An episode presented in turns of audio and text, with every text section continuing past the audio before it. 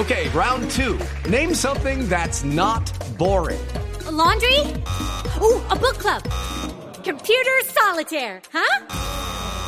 Ah, sorry, we were looking for Chumba Casino. That's right. ChumbaCasino.com has over 100 casino style games. Join today and play for free for your chance to redeem some serious prizes. ChumbaCasino.com. No purchase necessary. Full prohibited by law. 18 plus terms and conditions apply. See website for details. 25 minutos para las 8 de la mañana. En este debate de la reforma tributaria se metió la OCDE. La OCDE, que es la Organización para la Cooperación y el Desarrollo Económico, una organización mundial, un club de buenas prácticas al que acaba de entrar Colombia, entre otras cosas. La ley fue aprobada apenas hace un par de semanas, una ley votada también por Gustavo Petro. Estuvo el presidente Duque estrenándose allí, dando una conferencia en París. Esa OCDE envió un delegado a una sesión de comisiones terceras y cuartas del Senado hablando sobre este tema de la ley de financiamiento, de la reforma tributaria, y la OCDE le pide al Congreso aprobar esa reforma tributaria.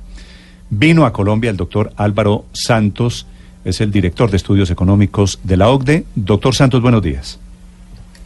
Hola, buenos días, ¿cómo está?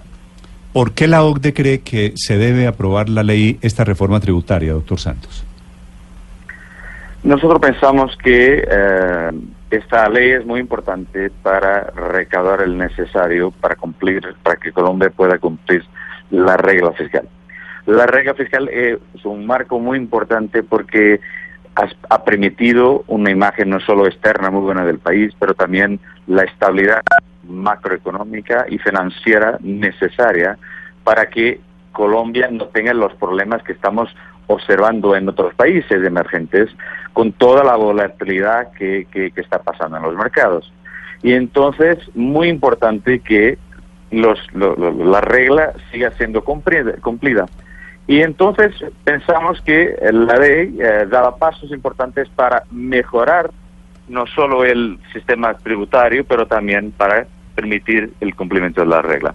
Uh, eso ha sido el principal objetivo yo pienso que, que y por qué es tan importante aprobar la ley. Sí, doctor eh, Santos Pereira, mientras usted está en Colombia, hoy, esta mañana, usted ya se debió enterar, por supuesto, el gobierno y el Congreso acaban de tumbar la columna vertebral de esa reforma tributaria, que era el impuesto al valor agregado a productos, alimentos básicos de la canasta familiar. Esta mañana lo confirma vía Twitter el propio presidente Duque. Sin esa columna vertebral, ¿usted cree que tiene sentido seguir con esa reforma tributaria? Yo pienso que tiene que haber aumento de recursos eh, independiente de dónde se va a obtener. Hay dos o tres pos posibilidades que se, que se puede hacer, claro.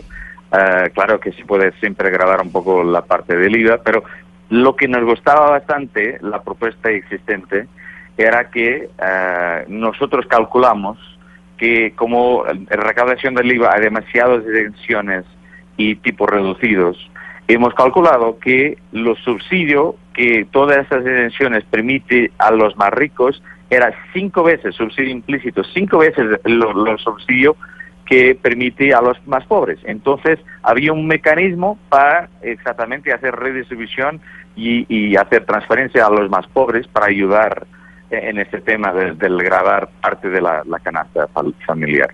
Pero ¿Qué hacer entonces? Hay, hay bastantes posibilidades. Sí. Uh, una que no está siendo discutida mucho, pero es muy importante, es poder ser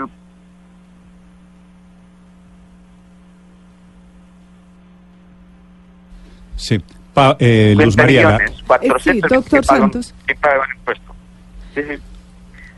Doctor Santos, eh, usted ha mencionado que en el país se recoge solo el 40% que- de lo que se podría recoger por IVA. ¿De dónde salen esos datos? Y, y pues estaríamos hablando que todavía hay un margen de poner IVA a muchos productos. Eh, eh, concretamente, ¿cuál es su, su reflexión al respecto?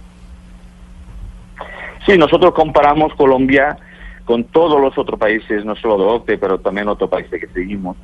Y vemos que el IVA, la recaudación del IVA, es uno, en, en uno de los más bajos aquí en Colombia comparativamente a otros países. Y eso pasa porque, primero, la canasta básica incluye cosas que en muchos países no son canasta básica, de, de, de termos de, electricidad, muchos bienes uh, y, otros bienes, que, que, que, servicios que existen.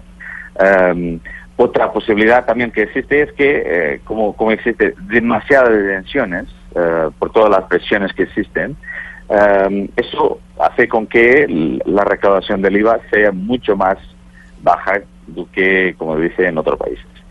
Y por eso, eh, en otro lado, tenemos también un impuesto a las empresas que es altísimo comparativamente a otros países.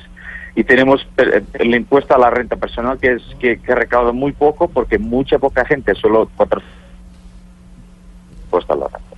Y por eso tenemos un sistema fiscal que no recauda mucho. ¿Y cuál es el problema? El problema es que después no hay, no hay recursos suficientes para hacer las infraestructuras y para combater la pobreza y las desigualdades que existen todavía en este país. Sí, y investir en salud y educación. Ese es el problema. Sí, doctor Santos, una pregunta final. Ayer, también coincidiendo con todo esto, la OCDE aumentó la expectativa de crecimiento económico para Colombia, lo pasó de 2.8 a 3.3%.